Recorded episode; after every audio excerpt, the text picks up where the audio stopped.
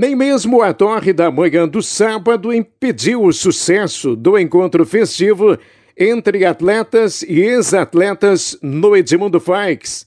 O caráter solidário do evento levou famílias inteiras e apreciadores do futebol ao estádio, todos ansiosos em ver de perto muitos jogadores que, na sua maioria, ajudaram em algum momento na construção da rica história do Guarani, mas, sobretudo, imbuídos pelo espírito de contribuir na doação de alimentos para as entidades assistenciais e em dinheiro para a cirurgia do garoto Bruno.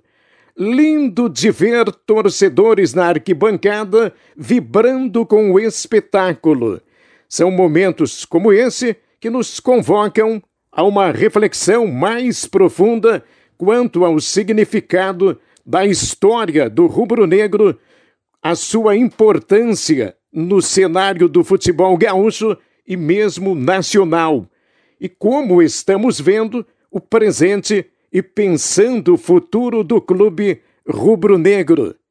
Em meio a esse espírito solidário de quem lá esteve, cabe destacar a disponibilidade dos atletas, não se furtando em inúmeros autógrafos e registros fotográficos nas câmeras em profusão de celulares dentro e fora do campo.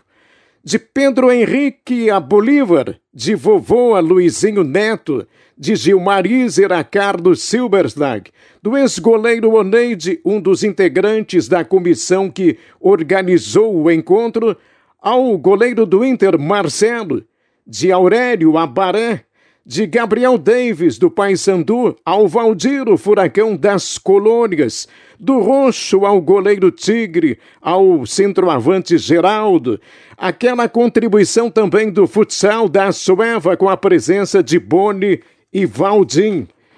Sobrou humildade, dedicação e principalmente solidariedade. Ao Milton Klaffik, outro da organização, parabéns. Já podemos pensar no encontro de 2023. Valeu mesmo! E o Santa Tecla ganha o título inédito do campeonato A Liga, vencendo fora de casa o único resultado que lhe servia. Depois do 1 a 1 no primeiro jogo no bairro Santa Tecla, se imaginava um jogo melhor na linha Andregas e foi o que aconteceu. Santa Tecla melhor no primeiro tempo, quando fez o gol com o Thiago Rosa aos 36 minutos, o Avante mais arrojado no segundo tempo. Mas deu Santa Tecla, melhor taticamente, mais reforçado em relação ao primeiro jogo.